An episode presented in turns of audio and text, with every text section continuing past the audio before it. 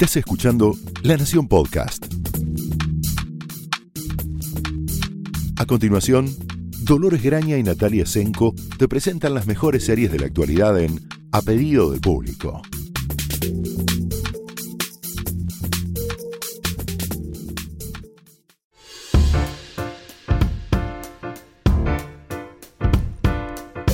Hola, bienvenidos a un nuevo episodio de A Pedido del Público. Soy Dolores Graña. Yo soy Natalia Senko. Y hoy vamos a hacer otro de nuestros episodios muy especiales con una pequeña historia detrás que queríamos contar. Tenemos una compañera de trabajo acá en el diario que nos pidió eh, muy simpáticamente por mail recomendaciones para una amiga suya que estaba pasando un muy mal momento, había terminado de ver una serie que la había hecho sentir muy bien, la, había hecho olvidarse de todos sus problemas y nos preguntaba qué otras cosas estaba buscando serie. Y como, como uno busca novio, ¿no? La serie que uno sigue es básicamente una, una pareja que te acompaña hasta el final de esa historia. Claro, y que tenía, y digamos, y como nos pasa a todos, ¿no? La, la sensación agradable, eh, tanto sea por distracción como porque te entretiene, porque te emociona, porque te, conecta con valores que en este momento te está costando mucho eh, abrazar o sostener porque estás pasando una época muy oscura. Como nos pasa a todos en algún momento de la vida, y le estaba costando encontrar algo que fuera similar a lo que le hacía sentir esta serie que es One Calls the Heart. One, Calls the Heart, que está en Netflix, tiene cinco temporadas, si no me equivoco. Sí, no, no sé si están todas, no sé si, no, tiene cuatro temporadas, creo que Netflix tiene hasta la segunda o la tercera. Mm. Las, las, cuatro temporadas, vení, vamos, vos seguí hablando y yo me voy fijando. Sí, tiene eh, mínimo podcast verdad. mínimo las cuatro tiene seguro. No, no, recuerdo ahora si está hasta la quinta, pero cuatro tiene seguro. Son bastantes episodios porque es una serie de la televisión, eh, digamos, de aire canadiense. Eh, acá Dolores que estuvo haciendo un repaso. No miento, temporada 5. Es cierto, yo me estaba equivocando. Tiene las cinco temporadas completas. Bien la televisión canadiense, eh, ya hemos hablado un poco de esto con referencia a la televisión australiana, que es como la televisión inglesa pero con filo. La televisión canadiense es como la televisión norteamericana. Pero con bondad. claro, sin agresión, iba a decir yo. Eh, hay muchas muy buenas series canadienses. En particular, yo sigo mucho, bueno, Orphan Black en un momento y ahora Wynonna Earp. Las series de género son particularmente buenas con este género medio pastiche que hacen. Sí. En el caso de, de When Calls the Heart, es una serie centrada en una maestra que decide ir al oeste, al oeste canadiense, o sea, a lo que nosotros conocemos como la Columbia Británica, en donde... Principio del siglo XX. Principio del siglo XX, creo que transcurre en 1901. Eh, hija de una familia muy acomodada dedicada al comercio, que decide abrirse su camino y ser maestra rural en un lugar remoto, en un pueblo cuya única... Eh, fuerte de ingreso es una mina. Al, estilo Godless hay una tragedia y mueren la mayoría de los mineros, incluyendo maridos e hijos de buena parte de las mujeres del lugar, que entonces se tienen que reorganizar para contratar una maestra para tratar de conseguir que sus hijos se eduquen lo suficiente como para que no sean mineros y no pierdan la vida, porque aparentemente la compañía minera no los trata muy bien, no se preocupa por la seguridad. Hay una serie de accidentes eh, repetidos. la coincidencia con Godless en, este, es en esta cuestión de la mina, no así en tono. No, el tono es, eh, completamente, digamos, opuesto. Eh, es una historia muy centrada en los valores, en la familia, en seguir adelante. De hecho, los ecos de la tragedia que vive el pueblo son muy, mucho más realistas en Godless que en este caso, en donde la mayoría de las viudas son esas mujeres estoicas de, frontera en las cuales quedan solas y no parece hacerles, no, no diría mella, pero que se sostienen bastante bien ante la tragedia. Y bueno, y esta maestra que llega al pueblo cual pez fuera del agua. Y juegan con todo, todo eso, con la cuestión de la, mujer que está más ilustrada, que... Que le cita Eurípides a señoras que lo único que quieren es que aprendan a leer y escribir. Exacto, que está acostumbrada además a las comodidades de la vida urbana. Eh, es, mm, digamos, una historia que se ha contado muchas veces en diferentes formas en, en, las series, miniseries. Yo, a mí me, me traía de alguna manera al, a la al placer de ver algo, por ejemplo, un clásico como por ejemplo Cranford de la televisión británica, que se, ha, se ha visto acá por Film and Arts en un momento, ahora no está accesible en ninguno de los mm, streamings eh, legales. Claro. eh, de los servicios de streaming legales. Pero bueno, es esa historia de pueblo, de, de vecindad, de eh, también la llegada del progreso con sus bemoles, con sus plus y sus eh, las partes positivas y partes negativas. Por supuesto que hay un romance o varios romances. Hay varios romances, sí. Em, el galán es un Mountie, o sea, un, un integrante de la, La- Policía Montada de Canadá, Claro. que vendría a ser el equivalente canadiense de eh, eh, un Marshall. Mm, sí. Digamos, es como un representante del gobierno federal y de la ley y el orden, porque el, el dueño de la mina tiene sus detectives de la agencia Pinkerton a sueldo, que son como unos matones que tratan de echar a las mujeres para que vengan unos nuevos mineros, en fin.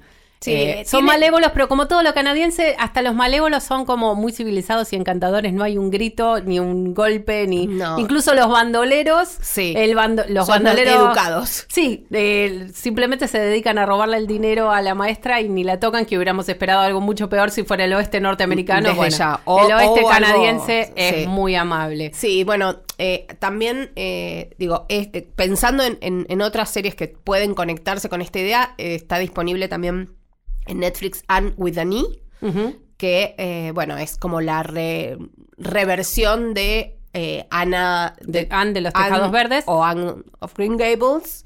Anne of Green Gables. Exacto, que eh, bueno, además de ser una serie de libros muy encantadores, muy, eh, digamos, la prehistoria de los young adults Ajá, de la sí, literatura. muchísimas, claro. Historias de Avonlea. Exactamente. También, ¿no? De esta idea de eh, del, del, del pueblo, de los vecinos, de eh, Del lugar en el mundo en donde todos te conocen y te quieren como y encontrar sos. un nuevo hogar. Porque sí, en ambos casos, aparte, son chicas que, en el caso de Anne de, Anne de los Tejados Verdes, es una huérfana que llega a vivir con dos hermanos en una granja. En este caso, ella decide, en el caso de When Calls the Heart, ella decide irse a hacer a la frontera, digamos, Claro, de la civilización. eh, Se trata de, también de una cuestión de identidad, de encontrarse a sí mismo en un lugar, en el lugar menos pensado, en todo caso. Y también el tema de la educación, los libros y demás. Ambas son maestras, que era como la, profe- la casi la única profesión que una mujer independiente, ilustrada y con necesidad de, como se decía en esa época, hacerse útil para la sociedad, tenía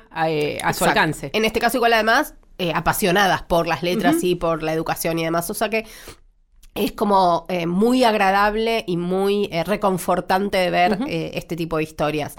Además, bueno, Dolores que estuvo viendo con mucha atención, me, me- me acaba de tirar un dato hermosísimo que nos conecta con la infancia y con aquella historia tan también de pueblo reconfortante y de frontera que era la familia Ingalls, también con este, una adaptación literaria.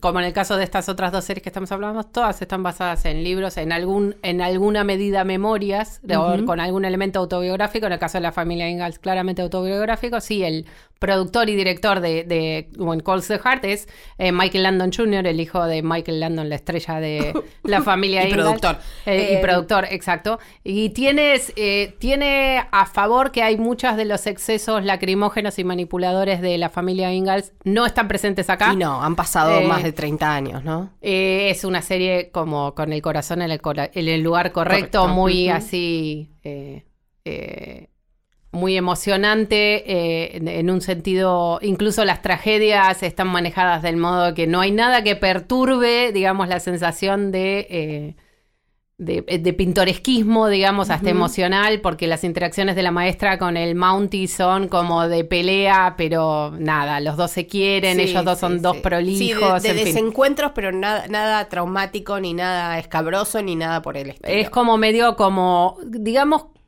como esas cremas eh, para tratar las, eh, las, las heridas, digamos. Sí, todo está pensado, claro, es todo un cicatrizante televisivo. Todo está pensado de manera que uno llega a esa serie muy maltrecho, no hay nada ahí que vaya a eh, complicarte nada. Mm, Incluso los mm. traumas no van a disparar el recuerdo de ningún trauma real porque no hay nada parecido a la realidad No. en ninguna de estas series. En una que, que nos gusta mucho, mucho y que hace alguna de esos ejercicios de, de sanación, de sanación televisiva. exacto, sin ser tan fuera de la realidad, es Younger. Es casi aspiracional, Younger. Es, es una sanación del tipo. Sí. eh, si yo eh, decidiera dejar mi vida atrás como quien se olvida un saco en un hotel pensando con esa vieja costumbre de decir dejo unos zapatos porque entonces vuelvo. Bueno, si uno decidiera dejar atrás su vida completa de adulto y empezar completamente de cero. Pero tiene para tener la carrera soñada, que en este caso es, es bastante parecida a la que a nosotros nos parece soñada, que es eh, vivir, eh, trabajar como editor en una gran editorial neoyorquina, Exacto. eh, que no está nada mal. No, no. El único problema es, bueno, eh, la discriminación por edad es una realidad y la protagonista, que es la talentosísima Sutton Foster, de la que hemos hablado mucho acá, porque era la protagonista de Bunheads y es una gran estrella de Broadway que baila, canta y actúa y es una gran comediante. Tiene que eh, decir, o en realidad tiene que decir, no, ella empieza a buscar trabajo teniendo 40 años, habiéndose Sí. separado de su marido y se le cierran todas las puertas. Y habiendo no trabajado nunca eh, más que como pasante en la industria editorial, que era su sueño cuando estaba en la universidad, quedó embarazada, se casó, hizo su se familia. dedicó a su familia. Eh, y entonces no solo el problema es la edad, que es obviamente el principal, sino su falta De de experiencia. experiencia, y que su currículum dice cosas que podría decir el currículum de una chica recién salida de la universidad, donde obviamente y por lógica no tiene experiencia en el mercado laboral y eh, tiene todo para aprender y mucha capacidad, pero todo para aprender. Ella tiene 40 años, es decir, nadie la va a aceptar sin experiencia y diciendo, no, bueno, en los últimos 15 o 16 años me dediqué a criar a mi hija y a leer, cosa que está muy bien, pero que no trabajó. Entonces, lo que decide hacer Liza, que es el personaje, eh, que además, bueno, tiene una crisis eh, financiera también, porque su marido hizo bastante desastre con, con sus, eso, con su negocio, eh, decide dejar su, eh, digamos, suburbio, eh, irse regresar a Nueva York, donde vive en realidad en Brooklyn una- su mejor amiga, que es una artista, que está interpretada por Debbie Mazar fantásticamente. Eh, es como irse a vivir con, digamos, Madonna. Con Madonna, sí, bueno, Debbie Mazar y Madonna siempre están eh, Son amigas, unidas sí. para nosotros, porque de hecho son amigas. Bueno, hace de una artista eh, moderna, muy cancherísima, muy de vuelta de todo, que le dice venite a vivir conmigo. Y ella va y por una sucesión de casualidades miente en el currículum diciendo que tiene 27 años en lugar de 40 y contra todo pronóstico se lo creen. alguien se lo compra y entra a trabajar en una editorial de pasante, de chepiva, pero a los 40 años. Mm. Entonces, perdón, estoy comiendo un caramelo. Entonces ella pronto, eh, muy de pronto su vida está tironeada por la vida de una de 27 años con un noviecito tatuador de Brooklyn Sí. y una jefa re joven, súper canchera. Y después su vida real, interior, emocional de los 40 con los problemas que uno tiene a los 40 empezando de nuevo. Y... Sí, con una hija adolescente que fue a la universidad, que no sabe nada de este asunto, y bueno, y mantener el secreto, y además esta cosa de eh, mantenerse mm, joven, digamos, aparentemente joven, no solo estéticamente, sino mentalmente. El vestuario es, bueno, toda la estética de la serie es eh, preciosa. Sí. Para los fanáticos y las fanáticas de Sex and the City que extrañen ver una cosa que parece salida de una revista eh, de modas, Younger es su serie, porque Sí. los atuendos y cada personaje tiene su estética, cómo la visten a Liza como joven, pero con el guiño de que claramente es una persona que no es joven, haciendo las veces de lo que debería ponerse un millennial, No, sí, es sí. precioso. Es- eso, y ah, por supuesto está, hay muchísimos personajes femeninos, está esta joven eh, jefa que es, se bueno, el personaje se llama Kelsey, que es Hilary Duff, eh, que también está vestida como ella sí, tiene los 27 Tiene los reales. 27, claro, supuestamente tienen la misma edad. Eh, cree, cree su jefa que él sí que, que Liza tiene esa edad. Y después tiene una, una superior a ellas dos, que es Diana, que es una La directora de marketing, digamos, del editorial. Exacto, que bueno, tiene ca- cada mm, atuendo que usa es entre una obra de arte y un, un- una puesta en escena kitsch y camp todo Sí, el sí, tiempo. Sí, sí, todo, todo el tiempo es eh, Miriam Short, se llama la, La la actriz. actriz. que la interpreta, con una capacidad de, sobre todo, es un personaje que podría fácilmente ser una caricatura porque es mala, Envidiosa. envidiosa, rastrera, completamente enamorada del director del editorial, al punto de hacer papelones por tratar de, engracia- eh, de- de engraciarse con él, con él y él no le da ni bola, en fin. Y ella, eh, Mariam Shore, tiene la capacidad de encontrarle como el corazón a un personaje que podría haber sido básicamente un esquema. Exactamente. Bueno, Eh, además, bueno, son episodios de media hora, está disponible en E y también si quieren van subiendo los episodios a Flow. Eh, y realmente se eh, va por está en este momento emitiéndose la quinta temporada, pero ya se estrenó la sexta y En acaba Estados de Unidos. confirmarse una séptima. Digo, es eh, Es un, puede- es un compromiso de largo aliento Sí, para pero- quien la descubra, porque la verdad que es preciosa, muy divertida, Claro. Y muy te- burbujeante. Sí, sí, sí, y te va, te va llevando, eh, te quisiste dar cuenta y viste cinco capítulos sin darte cuenta y es fantástico eso que pase. En un punto no, no, no tiene demasiado que ver temáticamente, pero es eh, divertida e interesante así, de una protagonista femenina que está un poquito perdida. Es una serie que se llama Plan Corazón, que es una serie francesa, que está en Netflix también. Eh, advertencia de advertencias. eh, tiene una temporada, termina un poquito como continuará y no sabemos si continuará.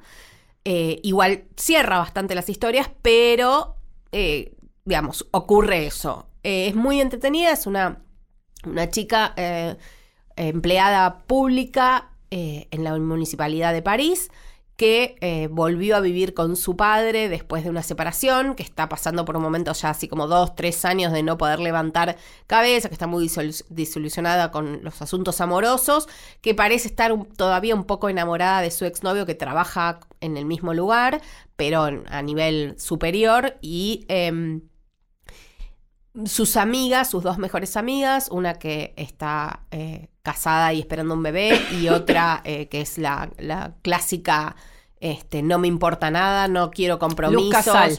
Eh, sí, exactamente. Una cosa- Síndrome Luz Casal. Síndrome de Luz Casal, le deciden, mm, bueno, por, por, por ayudarla, eh, contratar un gigoló para que la Ajá. enamore. Para que tenga un romance, no estamos hablando solamente de sexo, sino que estamos hablando de alguien Una que... fe emocional. Una fe también. emocional, alguien, alguien que le suba la autoestima, que la acompañe, que bueno. Y contrataron a un muchacho que está bastante bien equipado para eso. no, no, no. Pero no, no, yo sé que es lo que no quisiste decir, pero No es todo, digo, quiero decir Todo, todo, ah, todo el paquete. Bien. Bueno, No, no, no, dale, dale, Bueno, seguí, seguí, seguí, en seguí, en seguí. fin. La cuestión es que es muy divertida, está muy bien el personaje principal porque es una chica que, digamos, se nota que eh, es muy bonita y que es muy capaz, pero que está pasando un mal momento y necesita eh, que alguien... un empujoncito. Sí, seguimos. no, no pude evitar, pero. No, una cosa que nos olvidamos de decir antes de empezar todo, todo, todo esto es que esto es un capítulo súper especial, básicamente para espectadoras femeninas. Obviamente. Bueno, no, bueno, pero el amor. No, bueno, digo. pero digamos que todas estas historias están pensadas desde el punto de vista femenino. Sí, en, gene- en general, básicamente tienen protagonistas femeninas. En muchos casos hay muchísimas, por ejemplo, a mí se me ocurre otra posibilidad, en el caso de que vean Plan Corazón y se queden esperando si sigue o no, pueden retomar, si no vieron eh, La Casa de las Flores, Mm. que sí tiene confirmadas tres temporadas, hay una completa, hay dos más en preparación. Manolo Caro, su creador, es como la gran estrella emergente latina de Netflix. Ya firmó un contrato como el que firmó Alex Pina eh, de La Casa de Papel, así que imaginen la importancia que le da Netflix a lo que va a salir de, su, de su productora. La Casa de las Flores es una serie también centrada, en este caso, en una familia. Son tres hermanos, uno con más problemas que otro. Sí. Su madre es Verónica Castro. La familia tiene, se llama la Casa de las Flores porque tiene una florería llamada así. Obviamente es, el trabajo es incidental en esta historia porque es una suerte de telenovela mexicana pasada por una suerte de tamiz entre pop y almodovariano Sí. y un ridículo que es básicamente Manolo Caro, que para que tengan el registro seguramente vieron en redes sociales el personaje de Paulina, eh, de la Mora, que de la Mora se llama la familia, que es esta, esta, es la hermana mayor, que es la que ha cargado con todas las responsabilidades de la familia y que tiene muchísimos problemas emocionales y está altamente medicada. Tan medicada que habla así con este, con este delay que tiene para hablar y todo en un tono monocorde, y con ese tono monocorde dice las cosas más, más tremendas, siempre con el mismo tono, porque no puede. eh, ese es su tope, digamos. Sí. Entre medio descubre, obviamente, eh, eh, que se descubren muchos de los secretos que ella está guardando De de, su de padre. sus padres, en fin. Hay más de, una casa, claro, hay más de una casa de las flores, este, este, este tema típico de las telenovelas mexicanas de la doble familia. Y la, sí, el- el- la, la falsa identidad o la identidad cambiada o... Eh, los hermanos que aparecen y se enamoran, en fin, todos los típicos recursos de la telenovela, digamos, más bien mexicana, más, bien, latina. Tradicional, Mm. pero pasadas por el tamiz de la modernidad absoluta. Y eso, obviamente, el, el mensaje es, por supuesto, que las familias son las familias, no importa qué, las familias se aceptan y se entienden todo, y los problemas que tienen los tres hermanos, la verdad que hay momentos en que tornan el absurdo. Sí. Eh, Paulina tiene, eh, tiene un ex marido que hizo una transición eh, de género hace mucho tiempo y vuelve para ayudarla. Y entonces, ¿cómo se construye esta familia con José María, que en su momento era su marido del que se había divorciado, ahora es María José y es abogada y la viene a ayudar con el bolonqui que tiene la familia y la reunión es muy delirante, en fin, es una serie muy divertida, es claramente una comedia absurda, pero también con mucha emoción genuina. Los personajes están muy bien escritos, sobre todo el de Paulina, que es como tan entretenido que de hecho se anunció que en la segunda temporada el personaje de eh, Verónica Castro ya no va a estar No. y la serie no creo que sufra absolutamente nada por su ausencia, porque la verdad que el personaje de Paulina lo comprende todo. Em, Sí, se- y, se- y, ah, claramente se transformó en, en el, en el eje, el símbolo. Claro, y- Cecilia Suárez, la actriz que la interpreta, es realmente una gran actriz. Ha hecho varias películas de Manolo Caro. Muchas de ellas están, eh, a- al menos una de ellas está disponible en Netflix y la pueden buscar. No sé si es, no sé si cortarme las venas o dejármelas largas, porque todas las películas de Manolo Caro tienen unos títulos así. Eh, eh, no, me parece que es la otra. es la ahora- otra. no ya les vamos a decir. Vos te- eh, seguí contando, Nati. Yo, yo sigo contando, bueno, que est- está también así en, en esto de las que hablábamos de largo aliento o de compromiso, eh, bonus familien o familia, sí, no, no me acuerdo cómo se le pusieron en castellano, pero está en, en Netflix y si buscan bonus familie aparece rápidamente, que es una serie sueca que ya va por la tercera temporada que eh, es una comedia, pero tiene también, digamos, yo, yo, lo- yo la acercaría más a las comedias dramáticas. Muy europea, digamos, no tiene esta muy cosa- Sueca, muy Es muy sueca. De hecho, la idea, la idea de comedia dramática sueca es más bien una comedia trágica para un público latino. Sí. Porque eh, la calidez, si bien es claramente una, una historia familiar centrada en la familia ensamblada de eh, una pareja que, que tiene, cada uno tiene sus hijos de matrimonios anteriores, sus ex mujeres y ex maridos con sus problemas particulares también, los La- problemas de los terapeutas que los tratan de pareja, eh, que eh, son desopilantes, que son un matrimonio entre sí, que también se viven peleando. El, eh, un- sí, la- creo que la parte más humorística está cargada con los, los terapeutas, la pareja de terapeutas que están fantásticos, son suecos y por, por ende bastante poco Uno, expresivos. uno de los cuales es uno de los creadores de la serie, de hecho. Exacto, y está perfecto lo que hacen así, pequeñas intervenciones que están bárbaras. También el, el que hace, digamos, como el ex marido, diga, está la pareja eh, más exitosa, entre comillas, que es la del profesor eh, de secundario y su mujer, eh, que tienen además una, un bebito nuevo. Claro, eh, que todo el drama era que habían prometido a los hijos que nunca iban a tener más hijos que ellos y ella queda embarazada y entonces hasta los hijos se les oliviantan diciendo nos prometiste que no ibas a tener más hijos y ahora qué hacemos. Y En fin. después también, bueno, por supuesto, porque se trata de una de las sociedades con conflictos, pero más eh, avanzadas. Igualitarias, mundo, igualitarias, avanzadas. eh, la cuestión de un embarazo no querido y un y un, eh, una decisión de abortar es ese ese digamos esa situación Hmm. eh, pasa no no no sin pena ni gloria en absoluto es una decisión difícil que toma la pareja pero no hay ningún tipo de, de moraleja ni intención eh, pedagógica al respecto, pero sí hay una necesidad, por ejemplo, de regresar a terapia después de, esa decisión. Hay una, un desajuste en la pareja necesario. Eh, es muy interesante está tratado de manera muy poco melodramática. De hecho, de hecho no hay nada de melodrama en Monofamilia, es como por momentos, llamativo. Eh, sí, por momentos para nosotros. exacto, por momentos para nosotros es, digamos, extrañamente seco. Por ejemplo, o sea, a mí por lo menos lo que más me impacta es tal vez la relación, digamos, de los padrastros y madrastras con los niños de sus parejas, donde hay como una falta de calidez. Em, empatía em, eh, notable. Los abuelos también tienen un lugar muy distinto en todos los chicos, digamos, no, no importa cuáles, con una relación mucho más cercana con los padres de los abuelos con los padres y no necesariamente de los abuelos con los nietos. No, eh, bueno, es obviamente... Está muy bien contada todos los desajustes, desacoples y los intentos por de ayuda de a todos los chicos en su nueva relación con sus nuevos hermanos, digamos, y los problemas que les tienen o no en el colegio y cómo se acomodan a su nuevo rol,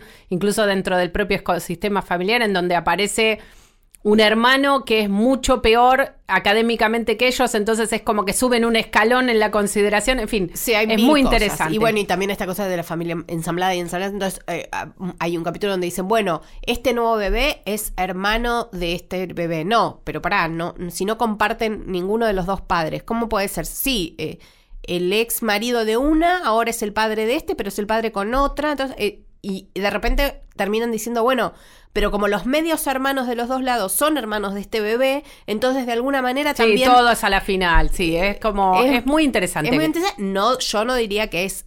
Eh, me levanta el ánimo, digamos. Yo diría eh, que no es una serie... Si, si, los, si el momento difícil que se está pasando tiene que ver con lo vincular, tiene que ver con una separación, un divorcio, quizás es para dejar lo último en la lista porque el mismo tratamiento que hacen más allá de que hay obviamente muchísima emoción y muchísimo amor en todo esto y todo va, todo proviene de un lugar de amor y la necesidad de construir una nueva relación y eh, sí, intentos fortalecer la familia. Claro, sí. Eh, Son todas buenas personas. Claro, los conflictos están o las realidades están presentadas de forma muy abrupta. Eh, sin mucha decoración ni, ni edulcoramiento, entonces quizás es un poco difícil de procesar para alguien que ya de por sí en la realidad está pasando una situación como esa. Sí.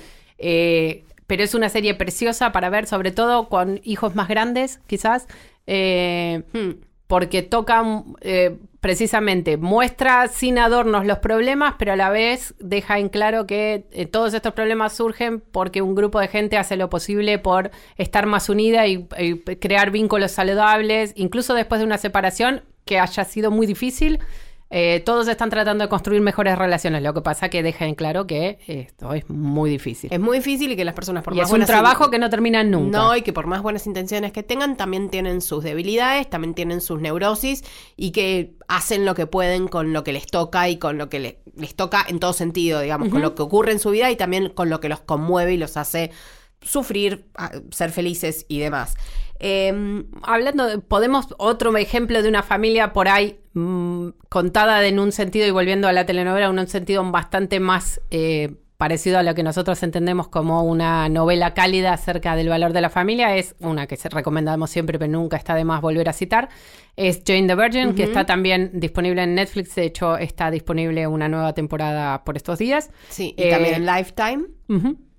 De hecho, es una serie que termina ahora con esta temporada, pero em, vale la pena ver de nuevo porque es obviamente como un riff, si queremos, un riff norteamericano sobre temas latinoamericanos. Sí. Hecho con un cuidado, con una capacidad de, de, encontrarle el drama y, el, poner en el lugar correcto a todos los personajes. Y de jugar con los los tópicos y con los estereotipos y volverlos algo genuino. Exactamente, siempre desde un lugar de respeto, siempre desde un lugar de muchísimo humor, muchísimo, muchísimo humor. con grandes actores capaces de eh, eh, para que tengan una idea, hay personajes que comienzan siendo claramente villanos de telenovela y ahora son parte de la familia. Cinco, cinco temporadas después, Sí. no podrías imaginarlos, como es en el caso de Petra, por ejemplo, que comienza siendo la arpía, que es la mujer del Galán. del galán al que sabemos que Jane va a amar. Y a la quinta temporada es básicamente la hermana de Jane, a la que confía en todo, incluso a un punto que ella preferiría que por ahí fuera distinto. Sí, bueno, está también otra vez familias ensambladas, también está muy Con hijos en común entre los. O sea, una Entre suerte de unidad parental de tres, completamente Sí. delirante.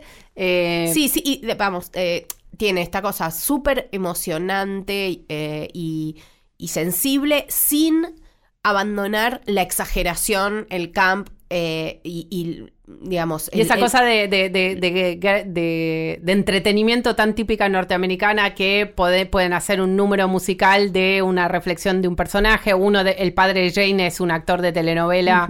eh, que está interpretado por Jaime Camil, que es un actor de más, más que de telenovela, digamos, yo diría de comedias eh, televisivas mexicanas.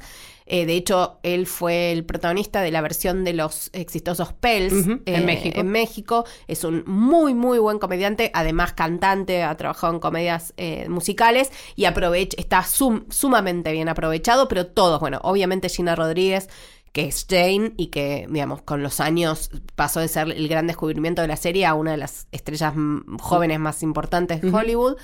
Em, Jenny Urman es la showrunner, eh, es un también súper eh, valor eh, haber sostenido esta historia que en un principio no se sabía si iba a durar más de una temporada. Porque era un experimento rarísimo llevar como los estereotipos de la para, para poder disfrutar a- al máximo eh, Jane the Virgin uno tiene que tener muy en claro qué es lo que está qué es lo que está tomando y readaptando para una audiencia más moderna y sofisticada Sí, y tenés que adulta. conocer por lo pronto los, los mm, ingredientes de la telenovela a grosso modo, pero los tenés que conocer para entender de qué te estás riendo. El, eh, la serie tiene un narrador que va, ocu- va ocupándose de irnos llevando por incluso todos estos tropos, digamos, para identificarlos y después reírse de ellos o incluso usarlos en un sentido literal cuando menos lo esperamos. O sea, hay veces que la eh, hermana melliza malvada termina siendo la hermana melliza malvada en ese sentido. Obviamente va a estar sí, ubicado sí. en un lugar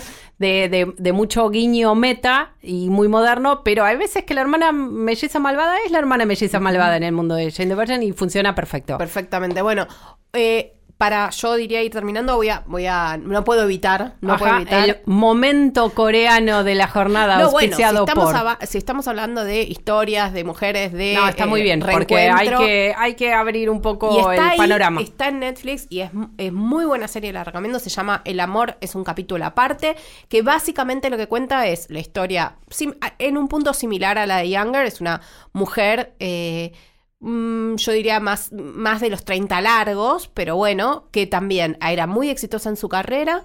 eh, como eh, trabajando en, publicidad, desarrollando eh, campañas y demás, y que bueno, se casó, tuvo un hijo, una hija y eso hace que se aleje de su profesión eh, y que cuando ocurre el divorcio y ella tiene que, por necesidad y por gusto, volver a trabajar, se da cuenta que esos siete, ocho años en los que no estuvo en el mercado laboral la han dejado afuera completamente, que todos sus logros, que tiene muchos, eh, tanto académicos como, como profesionales, no sirven de nada y no consigue trabajo de ninguna manera en la industria editorial, que es donde le interesa trabajar. Entonces lo que decide hacer es mentir en su currículum y decir que no tiene experiencia, que no tiene formación académica y que es forma parte, digamos, de ese, mm, de esa fuerza laboral que por ley las empresas tienen que contratar de gente no, no eh, Calificada. Claro, sí, más que no calificada, sin formación eh, universitaria.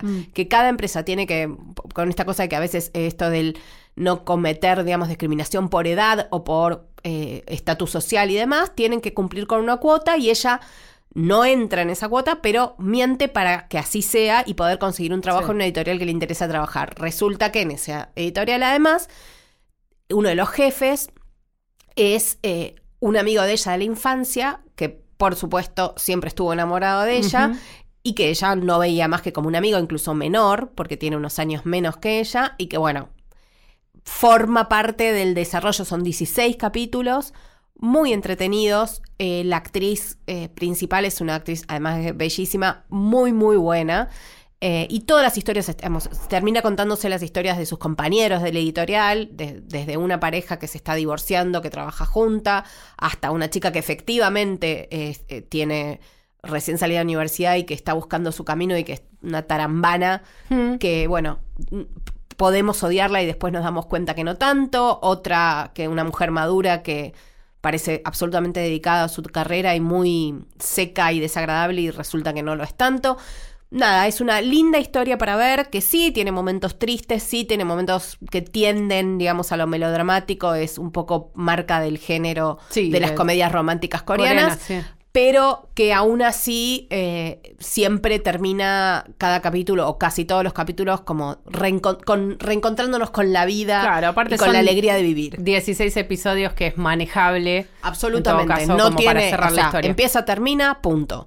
Em, creo que hicimos un buen paneo. Bueno, por favor, si hay alguna sugerencia que ustedes tienen para, para este eh, pequeño segmento de eh, vitamina salvavidas televisivo de los malos momentos, por favor déjenos el comentario que vamos, seguramente haremos una, una nueva selección en en un tiempo porque es un tópico que no vence. No, jamás. Al contrario, se renueva, yo diría semana a semana. Semana a semana. Bueno, nos vemos en un próximo episodio. Hasta luego. Hasta luego.